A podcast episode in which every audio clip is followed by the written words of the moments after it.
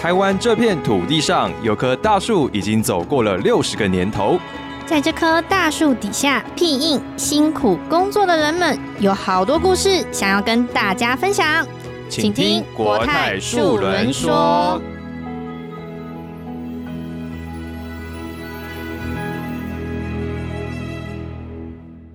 收听国泰树人说的第四集，我是主持人培安，我是尔童。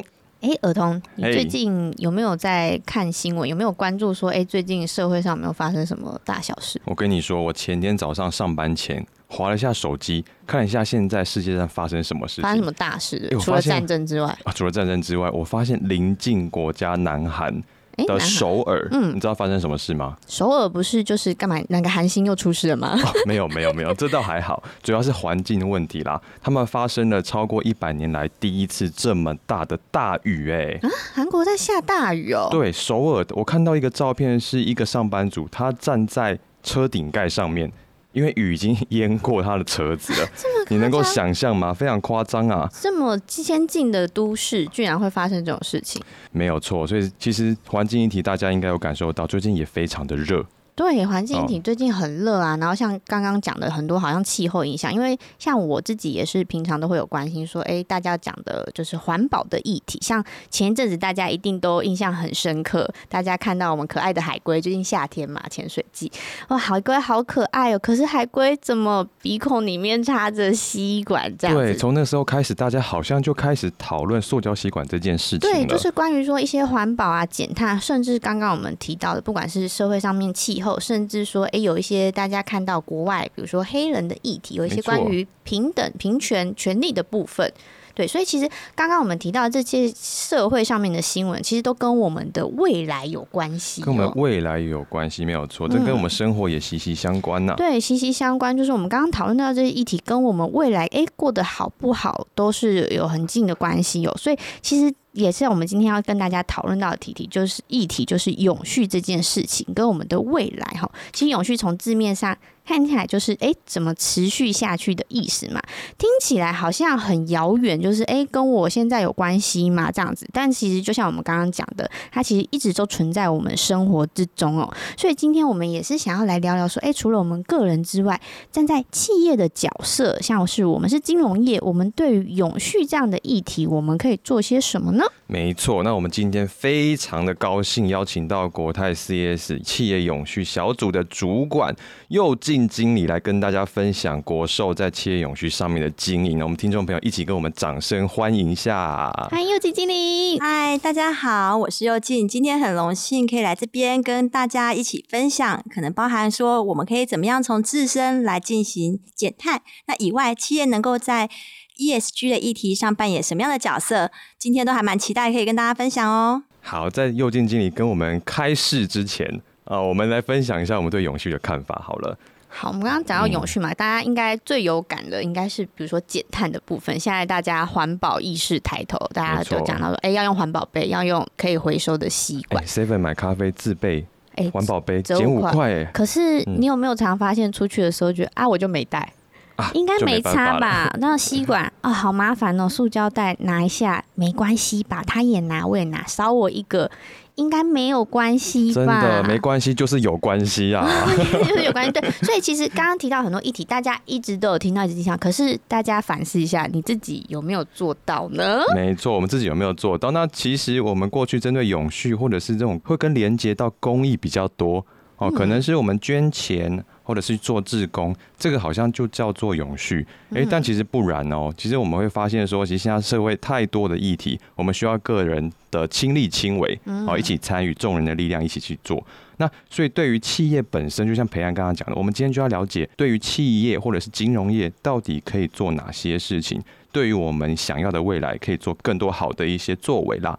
那这是我们的理解。那不知道经理对于永续的看法是什么？对哦，其实讲到永续，大家可能第一个时间都会想到就是哦，减少使用塑胶，这个非常棒哦。其实它就是一个你可以先从自身开始来进行永续的一个很好的小方法。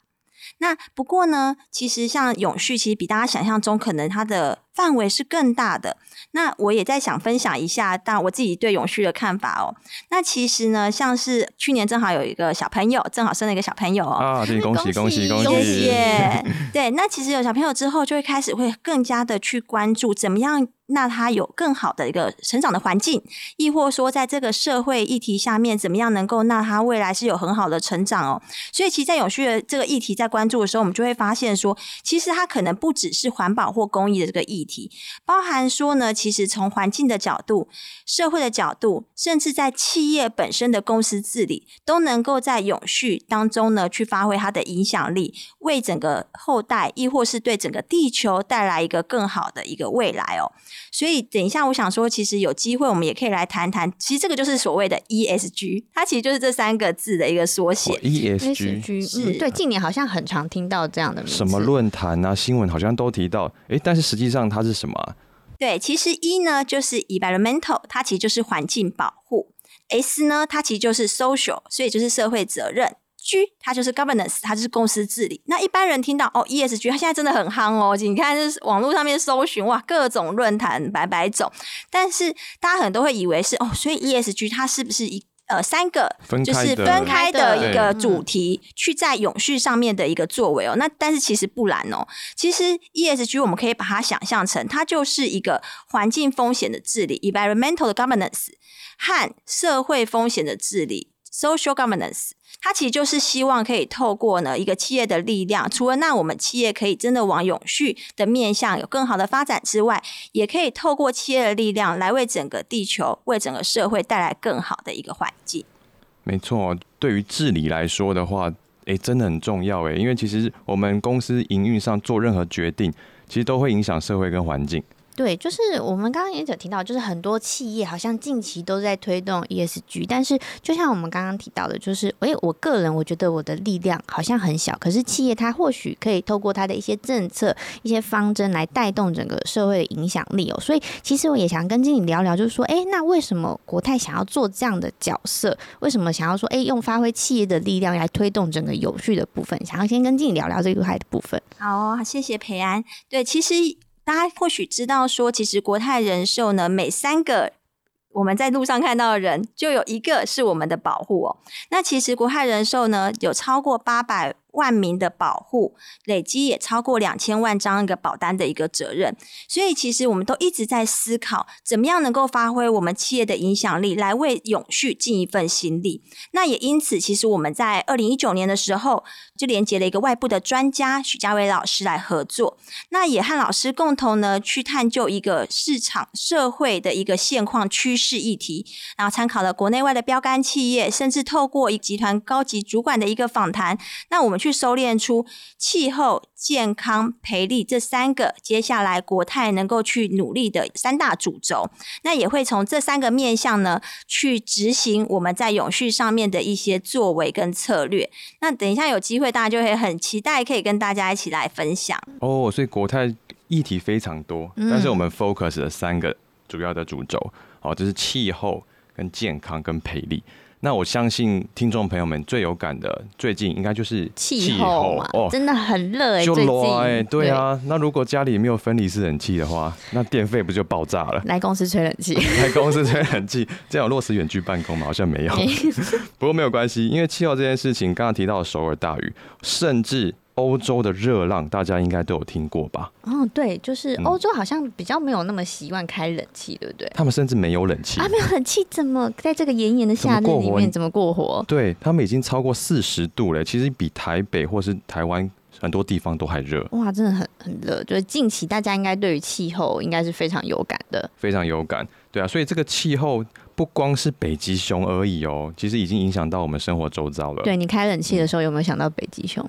呃，有时候啦，但还是忍不住开了冷气。对，真的太热了，所以我们也在思考说，从北极熊这么远的角色，已经延伸到不管是森林大火，好像洛杉矶、加州，他们很多人都要被迫搬迁啊，因为他们可能就住在那个森林附近啊，所以其实对人生的影响其实是非常大的。对，那国泰刚刚经理有提到，我们除了有八百万保护之外，其实我们有近三万名员工，全台有这么多据点。那我们这么多营运的一些面向，我们可以做哪些事情，可以减少对环境的冲击啊？嗯，对，其实就像儿童提到的。其实应该说，以国泰角色在气候这个主轴下面，想要去努力的方向会分两个部分。那一块一定会是从营运的一个面向，我们怎么样从自身的营运的环节当中来实践，或者是来减缓这样子的一个环境冲击哦。那其实我想要举一个例子，其实就在绿色营运的一个面向上面，我们会透过一个三 G 的一个策略来进行这样子的一个零碳营运的一个目标。三 G 修淡季嘞，三现在是五 G 时代，对不对？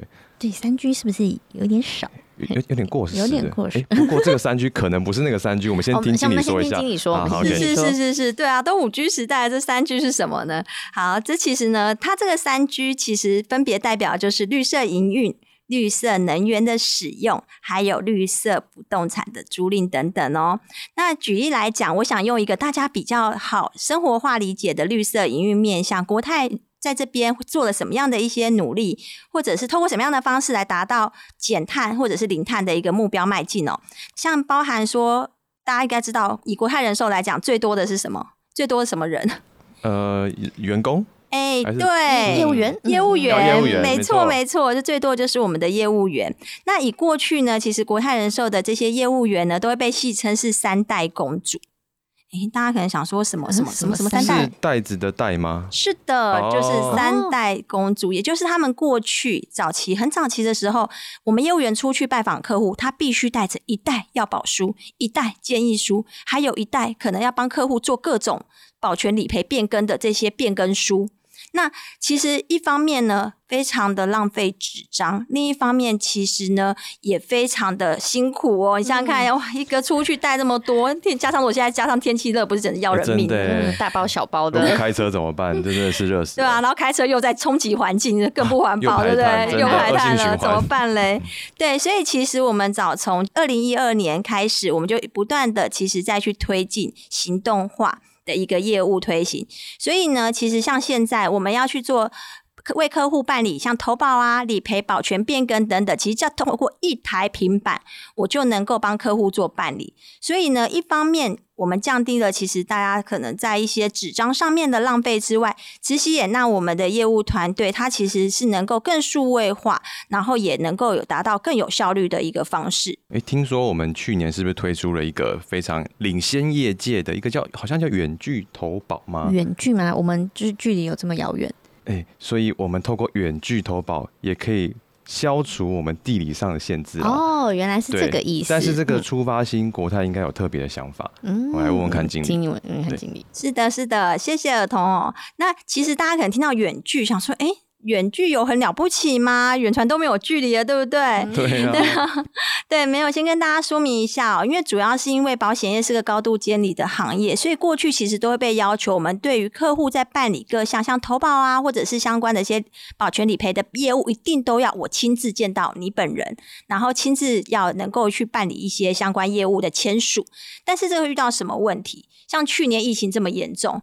其实，大家不论是我们自己员工的健康，还是客户的健康，其实都是国泰我们非常关注的重点哦。所以当时其实我们才会说，哎，其实透过工会的力量，也跟主管机关这边，就是共同来争取开放这样子个远距服务的一个业务办理哦。那其实透过这样的方式，大家想象中，除了相较于过去的行动的这些工具，行动投保、行动理赔，它减少纸张浪费之外，它更棒的是什么？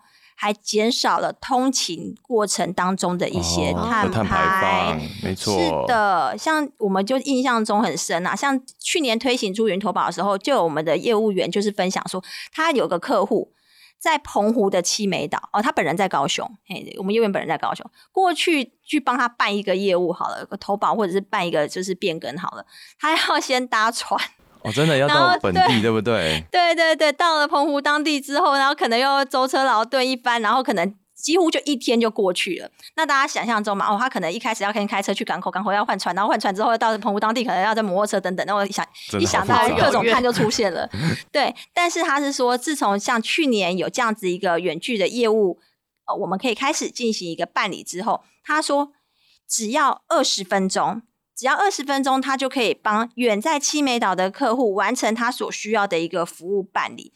所以一方面呢，我们满足了对客户的一个需求哦，那另一方面也保护了客户的健康。那除此之外，更重要的是，其实整个效率上面还有减碳，其实也达到了一定的效果。所以现在只要有网络，其实基本上任何一个角落都可以帮客户办保险服务。哎。对，真的很方便。就是其实一台 iPad 我们就可以完成很多大小事，我减少不管是说刚刚提到的交通啊，或是纸本上面的浪费哦。培安应该很有感吧？之前在业务单位的时候，对我真的很有感。就是很多人都会说哇，觉得国寿业务员很时尚，一台 iPad 带出门就可以完成很多处理大小事。处理大小事，这个其实我也蛮有感觉。不管是说像我们本身在寿险金融业这个部分，我之前在外面的时候，大家有没有发现？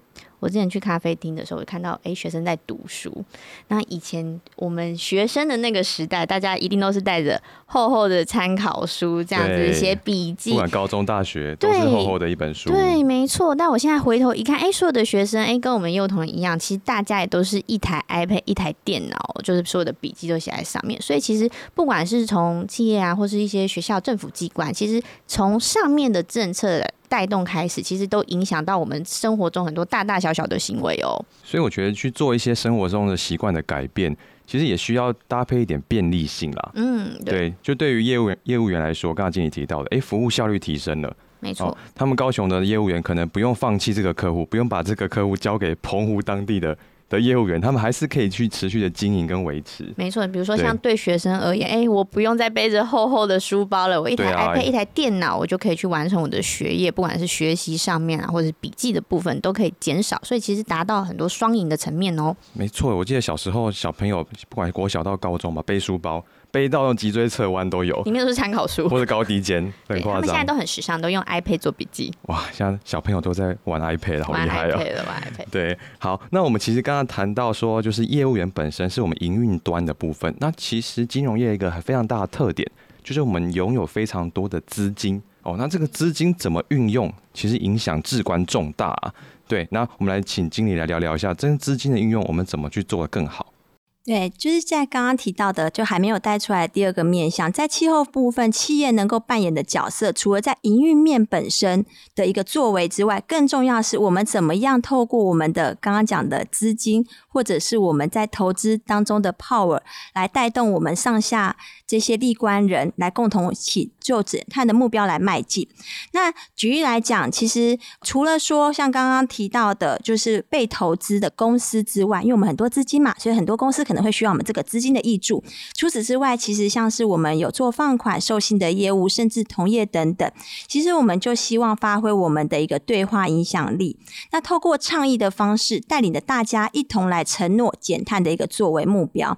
好，我这边举一个例子来跟大家分享哦。就像是我们有用很多的资金，所以我们其实针对被投资的公司的时候，我们可以鼓励他们跟我们一同去设定一些减碳的一个目标，甚至是作为。那如果他愿愿意的话，我们就可以给予他一些资金上面的优惠。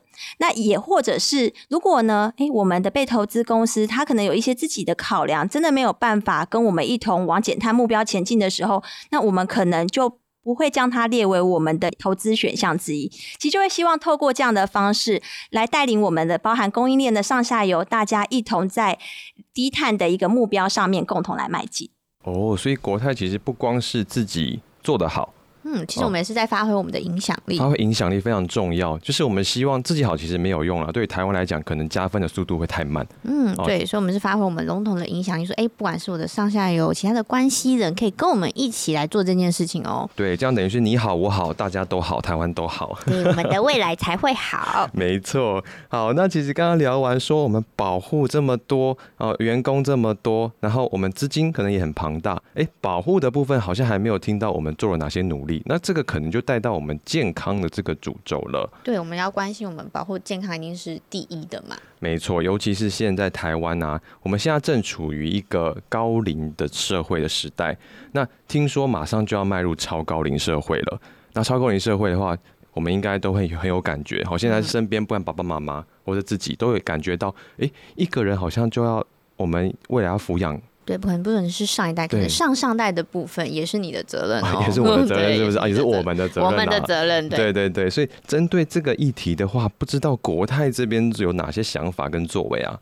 嗯对，其实呢，像是刚刚就有提到的超高龄社会，那超高龄社会大家不知道知不知道，就是它什么时候会到达？不知道，而且超高龄社会的定义，我们可能听众朋友也不是很清楚。嗯，对，听起来感觉应该还蛮远吧，超高龄，超高龄的可能八九十岁吧，对，跟我可能应该到我可能四五十岁，那距离还是蛮遥远的。对啊，我们培安就是也才要刚满，就是十八岁。对呀，对啊，怎么透露他跟我年龄没有什么？关系吧？对，跟大家分享哦，其实呢，我们即将在二零二五年，也就是三年后，台湾就要迈入超高龄社会。那大家可能会觉得，呃，那超高龄社会是什么意思啊？也就是说，台湾的人口当中会有超过五分之一，二十 percent 的人，他会是六十五岁以上的长者哦。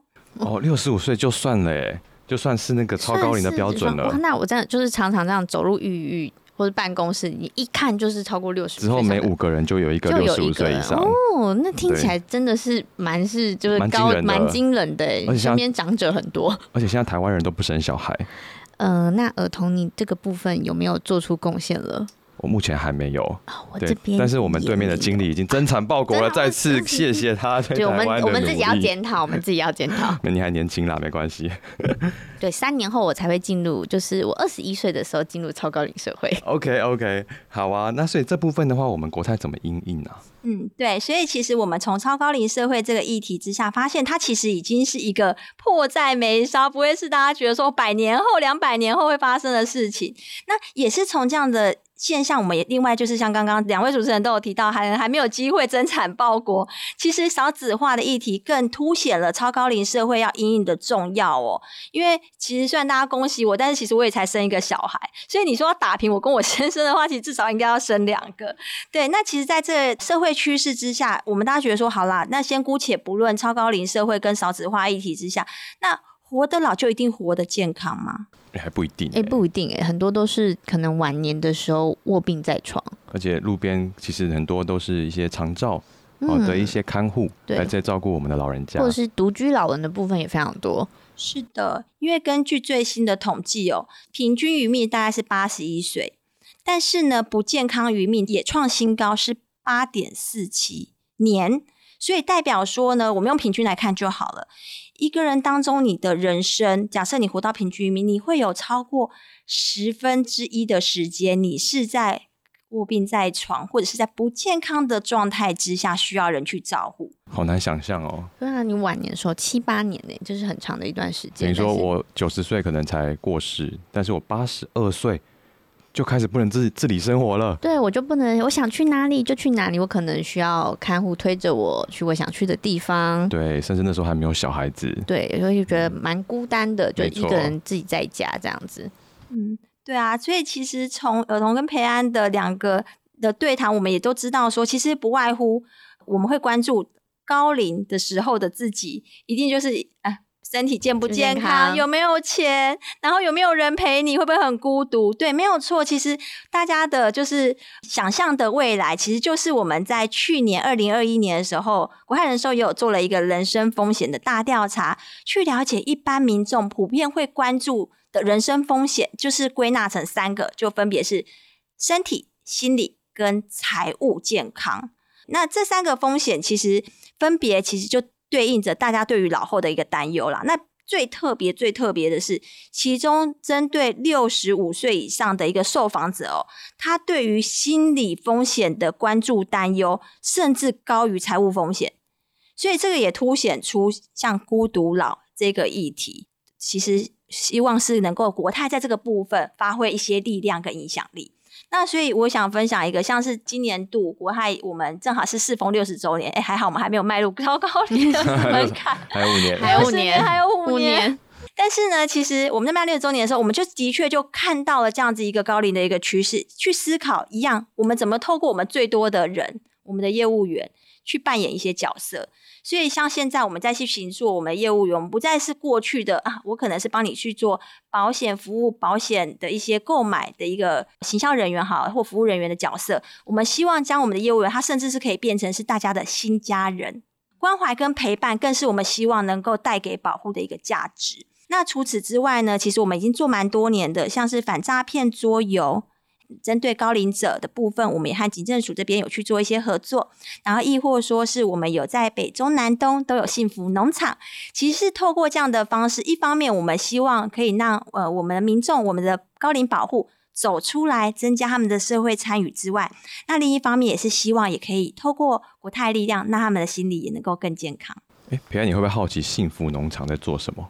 对啊，幸福是大家一起就是种种菜吗？种菜，因为像我爸也本身很爱玩种菜，就是退休之后想要找点事情来做，对，所以这个幸福农场，对啊，经理，我们做都做了哪些事情呢？实际上，对对对，是对，不好意思，刚刚忘记跟大家解释一下幸福农场。顾名思义，它就是非常幸福，没有啦，感到幸福，感到幸福，感到幸福。对，那其实呢，就像刚刚其实培安也有聊到嘛，其实很多长者可能在退休之后啊，他们都有习惯，可能会种花花草草等等。那其实幸福农场有点像。是从高龄者的一个兴趣或者是嗜好出发，由国泰去打造了一个农场的一个计划。他那边会有去种蔬菜啊，会有去养鸡。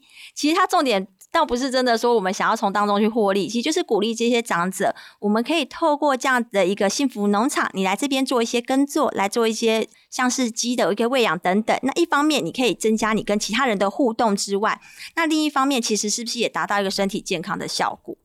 真的，其实社会互动能力，我觉得对于一个人他的精神状况。对，尤其是对于一些老年退休生活，可能他自己在家，小孩子不在身边，但是他又没有工作，然后甚至可能朋友必须说到晚年的时候，朋友一定是越来越少的，所以他的生活重心都会发生一些调整哦，所以他可能要找一些让他有成就感、有兴趣的事情去做发展哦。有一个生活重心，相信他的心情也会好起来，然后心情又影响他的身体健康。对，所以非常感动。那我们关于健康的部分的话，其实都透过身心才去关心我们的国人。那健康我们讨论完后，第三个主轴是培力。嗯，培力这个部分的话，诶，我也是蛮好奇的。我听到这个词的时候，培力到底是什么啊？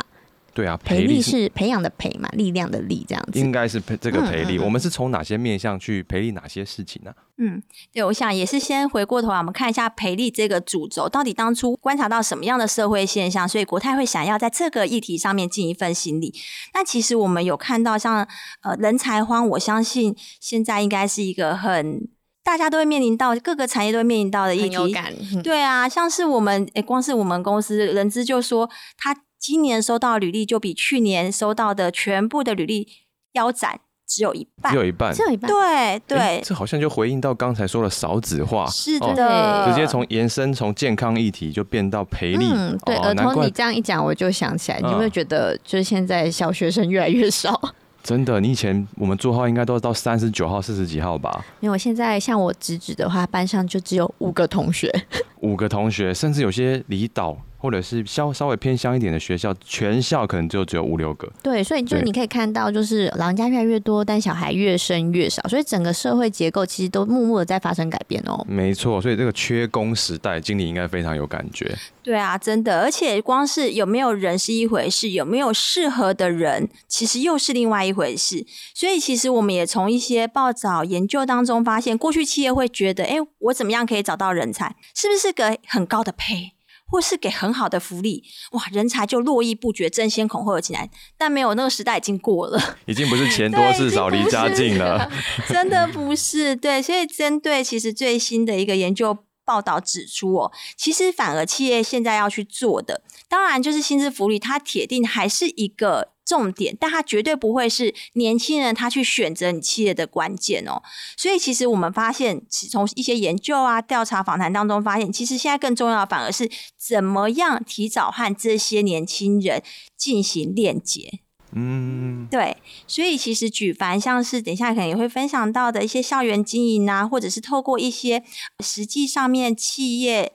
实际访谈的方式、参访的方式，也都是希望趁早可以让企业跟年轻人进行链接，也能够让年轻人及早去审视他自己的职爱方向哦。因为像是彼此互相了解的一个过程，对，没错，可能不到试婚这么夸张啦，不过就是 大家先多了解彼此，对，免得错误的结合这样子。好，所以真的是有关于职场的培力部分，我们大概有什么重点的专案或是有趣的专案，可以请经理分享一下。嗯，是的，其实就像刚刚其实提到的，我们会希望说，在职场部分的同仁，因为有可能我好不容易害了一些很优秀人才进来，但是不希望他可能因为他的学用上面的落差，亦或跟他想象的不一样而又流失，这是非常可惜的。所以，其实我们想要透过 reskill 跟 upskill 的方式，来让我们的一个留才达到一定程度的效果。所以，包含说像 reskill 部分的话，那大家可能可以想象，现在最潮，对，除了 ESG 以外，这最潮的还有什么？数位吗？没错，对，其实像现在数位啊、永续啊，它就是一个未来趋势，可能就是在职场当中的每一个员工，或许你的工作或多或少一定。未来都会碰到的，所以我们会希望，哎，我们现在目前在做，就是希望要从他目前的一个职场工作内容当中，就开始去培养、形塑他在数位和永续方面的一个技能跟知识。这个是所谓 reskill 的部分。那 upskill 大家其更好想象了，你一个刚进来的新人，你需要的一个专业知识涵养，可能跟已经过到三到五年，甚至你已经有一些基本基础，开始要培养你可能在管理辅导上面只能需要的学识涵养，甚至一些技巧，可能都会不一样。对，所以像是分级分群不同的一个人才资料库的组成，搭配对应到的一个教育资源，其实都会是现在我们已经在部署的。OK，所以人才的引进跟引进后怎么帮助他适性的发展？哦，这都是非常重要的啦。嗯，对，所以我们刚刚提到的是有关于就是职场的部分，但是像像我们一开始讲的新闻上面，其实有很多社会议题哦。那在社会这个部分，可能不管是针对一些女性团体或是弱势族群部分，国泰这边也有没有做什么努力呢？对，以像社会赔礼的部分，其实就是我们希望小米不平等。对，我们不要因为你因为性别，你因为你的可能你的种族，对，当然种族议题可能在台湾相对是比较单纯的，对。然后，但是我们也希望像青年的部分，我们能够及早提供给他一些对应到的资源。那也像刚刚提到，我们希望提早去做链接，其实都有对应到的一些目的。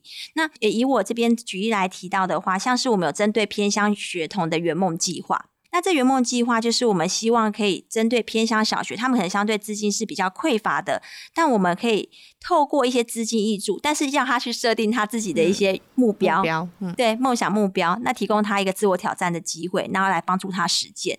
这也是国泰已经在做好几年的这样的一个方式，来去看偏乡的这些学童，提供他更多培力方面的一个资源。呃，虽然他们可能还早，但是我们希望是从小。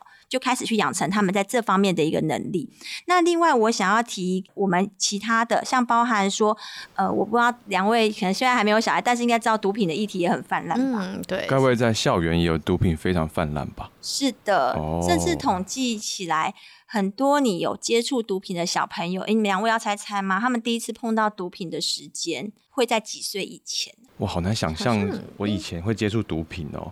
对，社会是好像正在发生的就是这个事情呢。嗯，可是以前可能大概要到国中甚至高中的时候才会觉得说啊，有这种东西这样子。对，快成年或是不小心交到一些比较特别的朋友，朋友对，对，没有错。哎，两位真的是都很厉害。的确，现在接触毒品时间其实都几乎都是小于十九岁。嗯，但是就像刚刚提到，以前大家会觉得是知道有这个东西，对，但是。现在因为毒品它真的非常的多样化，它可能会变成是你我们所以为它不是，但其实它是对，所以试毒这件事情也会是毒品，嗯，对，认识毒品这件事情就会变成是一个重点。所以在培力一环当中，其实我们也透过像跟邦尼优的合作，就是我们要跟这些及早要教育他，你这个毒品不能够去接触，你可能到他已经很。年长的都是比较懂事那种，他可能能够接受的幅度就不大。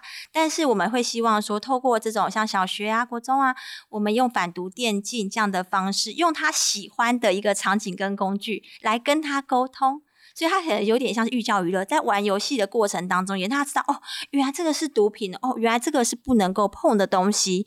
那这也是我们其实也得到了一定的成果。其实光是在反毒的一个教育宣导。我们从二零一九年做到二零二二年的时间，就已经超过百万的学子得到这方面的一个知识哦。透过我们国泰的力量，那其实更特别的是，其实也有业务员有分享说，哎，其实透过这种呃，我们有这样反毒的资源，那他们进入校园，他会觉得自己很有成就感。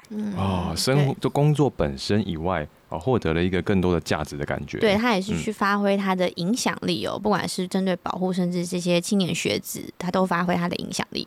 嗯，是的。然后像社会培力好一环，就是像青年的部分也是嘛，因为我们就的确也看到蛮多学用落差的一个状况，或者是就是传说中的跟你想象中的不一样。嗯 对，所以像我们也透过像是百工日记，大家很想，哎，这是什么东西？什么意思？，嗯，对，这是我们和一个社会企业城市浪人合作做的一个比较像是你可以想象成是一个职场体验吧。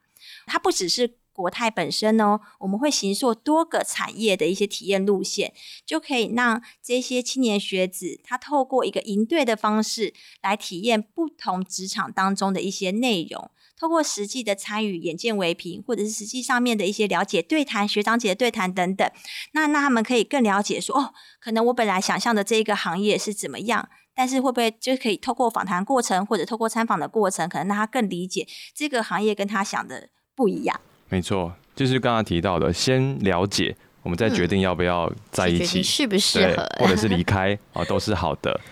那我们刚刚其实前面有提到很多，不管是一些社会议题啊，或环境的议题，所以其实这两年，我想另外还有一件事情也影响大家很多，就是疫情。没错，对，嗯所以其实透过这两年疫情的关系，哦，其实大家都会感觉到整个生活，你的生活习惯都在改变了，人跟人之间相处的方式也都改变了，这样子。所以其实除了这些议题之外，我们也发发现说，哎、我自己的健康，这种有健康的生活也是更重要的。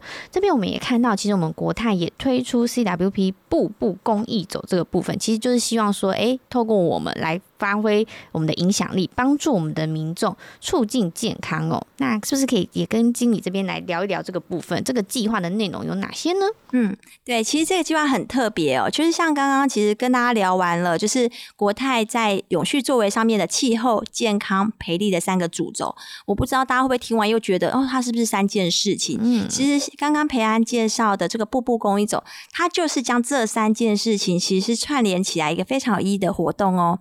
那其实呢，这个活动本身，它从一开始，我们希望可以发挥我们自己的算是数位方面的一个能力和我们对于保护的一个责任，所以一开始的确是健康促进的一个软体。我们透过一个 A P P，那鼓励我们的客户可以做走路的方式，用最简单的走路达到一个健康促进的效果，然后提供更多元的一些任务和诱因，每天要走几步啊？每天要走七千五呃至少百七千五百步。七千五百步听起来好像不是很容易耶。你住公司附近，你只是随便嗯，走走，大概每天可能只有应该一几百步吧 而？且住在办公室里面，大家我相信站起来的人，也就你顶多走到茶水间这样，那就是要鼓励你多走路。鼓励我多走路。对，真的。那其实哈我们都知道，这种健康促进是个自益的行为嘛，这对我自己好。那我相信大家都会很认同。那我们也在想说，那除了自己好，我健康促进，我达到我健康的提升之外，我能不能够对社会好，然后对整个地球好？对，的确，我们多走路，我减少就是自己开车、骑车，然后我能够达到更好的减碳效果，对地球达到一定好处。但我们这次活动更特别的是，我们将大家的步数换算成一个公益的基金。对啊，我我今天早上得到最新消息，我们顺利达标了，所以我们即将捐出六百万来支持我们花语国小跟绿色季权的一个森林足球场。哇，六百万不是小数字哎，我们要民众要走到几步，我们才可以累积到这么多公益金啊？对，其实短短的两个月不到的时间，我们就累积了两百亿步哦。哦，两百亿耶，很夸哇，张哎，两百亿很不得了，所以大家也都不要小看自己所走下的每一步哦。没，错，众志成城啊，嗯每个人都有点贡献。对，其实就像刚刚一开始主持人讲的，每一个人都觉得自己是个小力量，但是你集结起来就是一个很大的力量。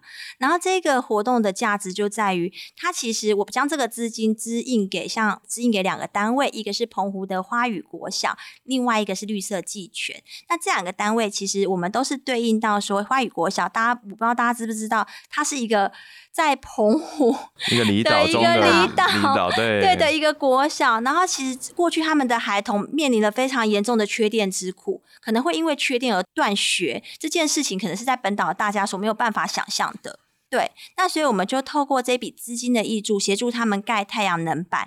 那一方面也能够让他们学校不会因为电力的中断而受到同学的受教权受到影响，对，进而也达到培力的效果。所以就是气候健康培力都搭起来了哦，原来如串联起来此是。的。然后另外一个资金的单位是绿色技权，那它其实也是很类似的概念。我们透过资金的益助，那这个绿色技权它会在台东协助种树。那大家知道种树其实很好想象，它对整个环境吸碳碳的吸附能力是很好的。然后透过这个树的落枝制成加工品，而这些加工品的收益又能够指引这一些国小的足球队。对，所以它更达到健康跟培力的一个加成效果。所以它是种树，种树之后可能会有些落枝，它有经济价值。那这些经济价值可能一部分就是资助给当地的一些国小球队去做运作。嗯是的，哦对，所以其实我们就是希望透过一个本来既有的健康促进计划的串联，能够让健康跟培力，甚至达到气候的一个效果。那也，那这个计划本身从自益走向他意的一个更远大的目标。嗯，所以其实刚刚讲到的议题，就培力、健康、气候，它其实就是一个正量的循环哦，然后去加成我们的影响力哦。重点是让大家、民众跟员工都一起参与了，我觉得这是最重要的。对，所以其实不要小看自己小小的力量哦。我们今天一再强调说，如果集结成大家的力量的话，其实我们都可以完成很大的目标哦。所以今天呢，我们其实先归纳两个重点了。哦，第一个，金融业其实可以针对永续做非常多的事情。我们从气候、健康、赔礼三个出发，还有一个就是我们一直强调了，刚刚培安讲到的，每一个人都影响力非常大。对，大家都不要小看自己哦，不要小看自己，要少拿一根吸管跟塑胶袋哦。没错，从明天早餐开始吧。对，从自身其实日常生活中一些小小的行为都可以发生改变哦。真的，我们今天也非常开心，经理能够来到这边跟我们分享。哦，国泰做的永续，对，那经理这边还没有跟我们说一些补充的呢？哎，我这边想说，因为今天我们也聊了很多永续议题，我相信大家应该对于永续有更深一步的认识，然后也可能会很好奇说，哎，那如果想要知道永续相关的一些知识啊，或者是想要了解国泰在永续上面有哪些的作为，或者是资源，有没有什么地方可以看呢？那我这边想要跟大家分享一下，我们有一个 IG 的账号，叫做房租代缴中。那账号链接也有放在我们 podcast 的说明栏。我耳闻，我耳闻，我们今天的主持人耳童是我们创战的，就是加入的元老级的人物。没错没错，耳童跟我们分享一下一号暗汉者。哎，当初当初这个这个名字很特别啊，叫做 Pay to Earth。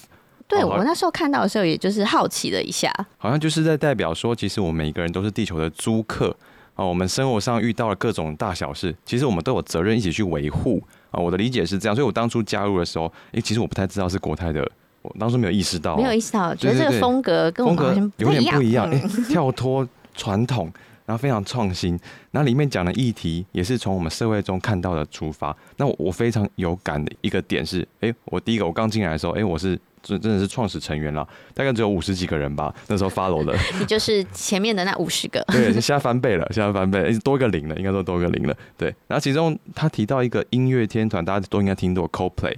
哦，Coldplay 很有对，Coldplay 很有名的，他们的演唱会也非常永续哎。哦，我看到这个账号才知道，他们就是不管是任何的活动前、中、后，都是用以永续的角度去。不要浪费啊！不要浪费资源，然后也希望让我们的观众一起去减碳。怎么说呢？演唱会的踏板，大家跳啊跳动啊，大家很嗨嘛。对，CoPlay 嘛，大家都让哇摇滚这样子。对，但是跳一跳也可以可以发电的，超夸张的。你说就是在那个地板上面的震动，是不是？演唱会它铺设了一个动能转换地面，哇，这边大家没听过吧？哦，架设了一个动能转换脚踏车，所以大家在踏的过程中，其实就在发电了。哦。哦，我们小英总统用爱发电，我们是用我们的脚步用脚发电，同时还可以完成七千五百步。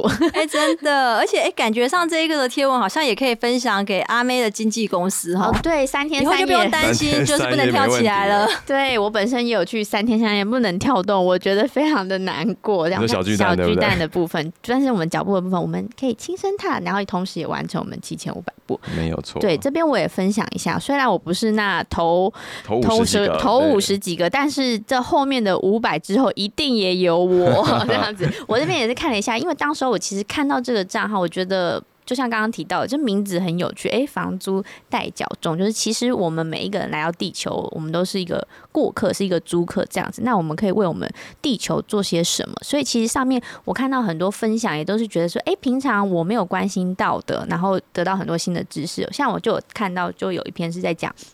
金曲奖前一阵子金曲奖，大家应该都有关注。可是我们就在里面发现说，哎，它里面就分享，其实很多歌手他里面所提到的创作的歌曲，其实也都是有充满着呃关心，不管是社会议题，不管是平权呐，或者是说，哎，我们对于一些保育类动物里面歌词里面都有提到，就是去发现说，其实这些艺人他也是透过他自己的影响力，他的社会地位，作品对他的作品，让大家唤起说，哎，我们对这些议题的重视哦。所以我觉得很棒，是我也是透过这 IG 我才知道说，哎，原来其实不管是企业，或者我们刚刚提到学校，甚至这些公众人物，其实大家默默都是有在发挥自己的影响力，也希望大家可以跟我们一起正视所有的社会议题哦。嗯没错，听众朋友，他的名字叫做房租代缴中，好，请大家拿起手机 IG 做搜寻，然后 follow follow 起来，follow 起来。对，谢谢国泰团队能够把这个这么好的一个平台建立给大家。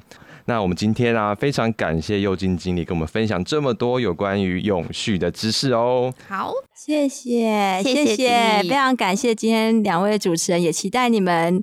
接下来可能可以先就就是高龄社会下贡献，高龄少子议题下贡献一份心力哦，真谈报加油！对，可以先完成每天七千五百步的部分，这个先让自己变健康，对，要变健康，再考虑生小孩，这比较长远。好，大家如果喜欢我们这一集的话，欢迎订阅国泰树人说，并且留下五星评论呢。感谢大家今天的收听，我们下次见哦，拜拜，拜拜。